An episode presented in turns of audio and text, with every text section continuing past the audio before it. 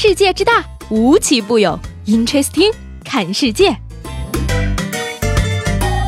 本节目由喜马拉雅青岛独家出品。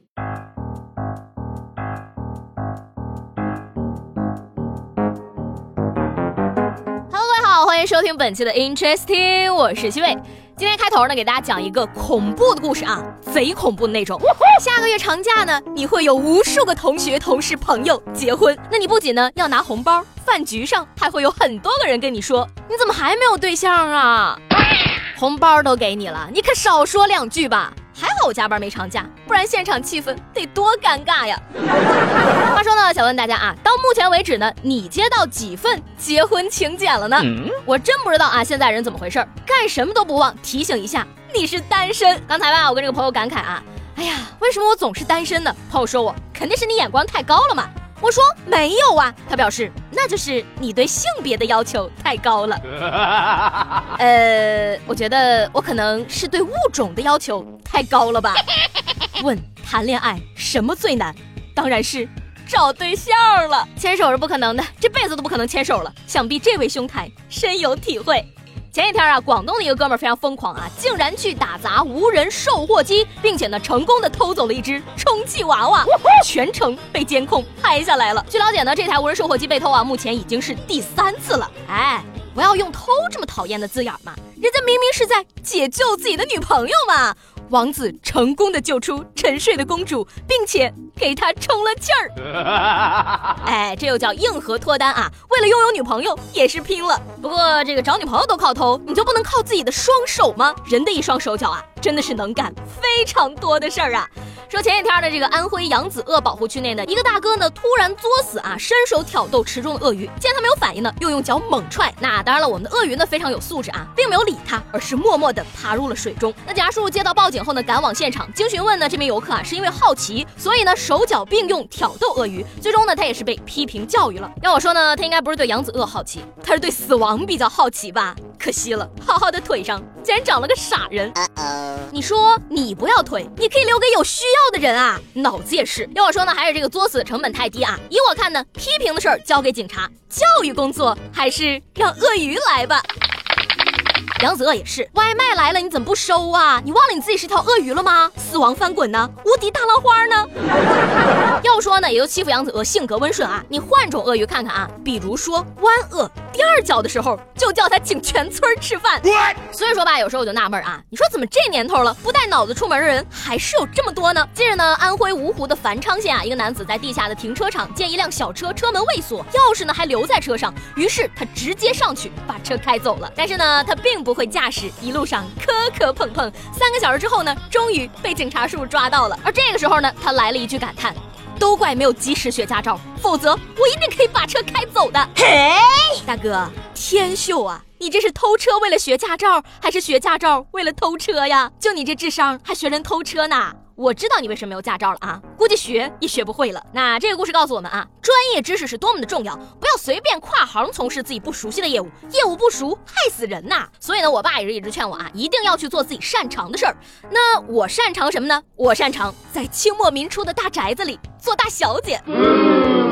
虽然说啊，我现在没有做成大小姐，不过倒是挺擅长阅读理解的。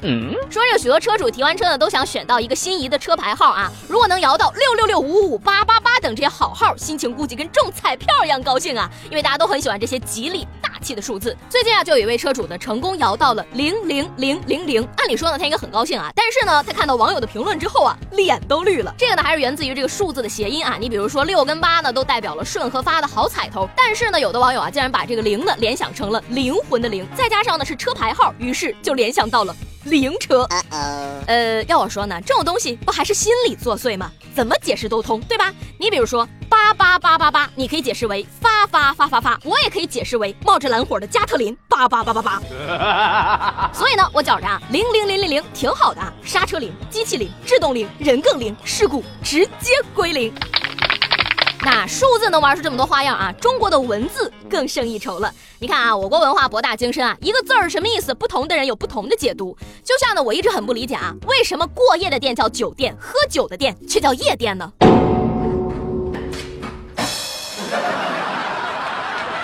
那，昨天呢，海尔兄弟啊，官方发文称了啊，新动画即将上映了，而且还晒出了定妆照。画面中的海尔兄弟呢，身穿太空服，看起来十分的呆萌。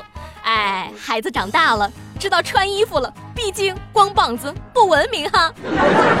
不过我就纳闷了啊，穿衣服了还能是我们的海尔兄弟吗？记得之前兄弟俩去北极冒险也是穿着三角裤的好吗？几十年的人设怎么能说变就变呢？而且再看看这画风啊，确定这是海尔兄弟吗？就算不穿衣服，我保证我也认不出来呀。难道说兄弟俩这么多年也去做了微整，没给整好呗？还是那句话啊，毁我童年还不如不拍。说完这童年呢，咱又得说说青春。了啊，在很多人的青春里录过的剧呢，要拍第五部了。根据这广电总局八月份的电视剧备案显示啊，《爱情公寓五》已经正式备案了，由这个新迪加影视出品，预计呢将会在明年三月份开拍，共三十六集。剧情讲述了呀，经过多年的爱情长跑，爱情公寓的老住客们纷纷修成正果，那有的确立了恋爱关系，有的决定领证结婚，还会有新住客慕名而来。不是，是不是各大美剧的更新已经积累到一定的阶段了，又有素材可以薅了呢？看来呢，之前这部电影啊，也是给他们圈了不少钱啊，终于有资金。拍《爱情公寓》第五部了。话说呢，最近啊，世界卫生组织呢公布了最懒国家的名单啊，科威特名列榜首。这个国家呢，百分之六十七的居民几乎从来都不参加运动。那最活跃、最勤奋、最经常锻炼的国家呢是乌干达，而我们中国呢也在勤奋的名单之内。据调查显示啊，百分之十四点一的中国人呢是不锻炼的。但是呢，不同于全球趋势中女性拉低平均值啊，中国运动不足的女性呢仅为百分之十二点二，而男性则为百分之十六，稍稍了后腿。就问问你，拖没拖祖国的后腿？哎，我跟你讲啊，我国女性呢，毕竟有广场舞大妈这一强大的靠山。感谢妈妈们、奶奶们、姥姥们为中国运动事业做的贡献。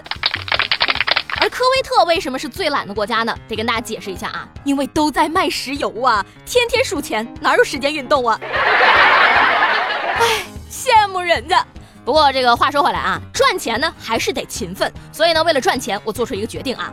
本人要收一个关门弟子，学费只需八百八十八元，只交关门。现在报名的话，还额外免费交关灯和关窗啊。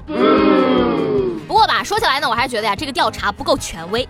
不锻炼、不运动的人，能算得上懒吗？我看你们呢是没有见识过什么叫真正的懒。说到这儿，我想问大家了啊。有史以来你见过的最懒的操作是什么呢？不瞒各位说啊，王思聪为什么现在还没结婚，就是因为之前我拒绝了他的求婚。那我拒绝的原因呢，其实也很简单，就是懒得下楼。那昨天呢问大家啊，你跟最亲密的朋友的群名叫什么？大部分回答呢还是比较正常的。你比如说这位叫宋子杰的听众朋友啊，他说江湖九怪。然而呢，这位叫做疯子我走了的朋友啊是这样说的。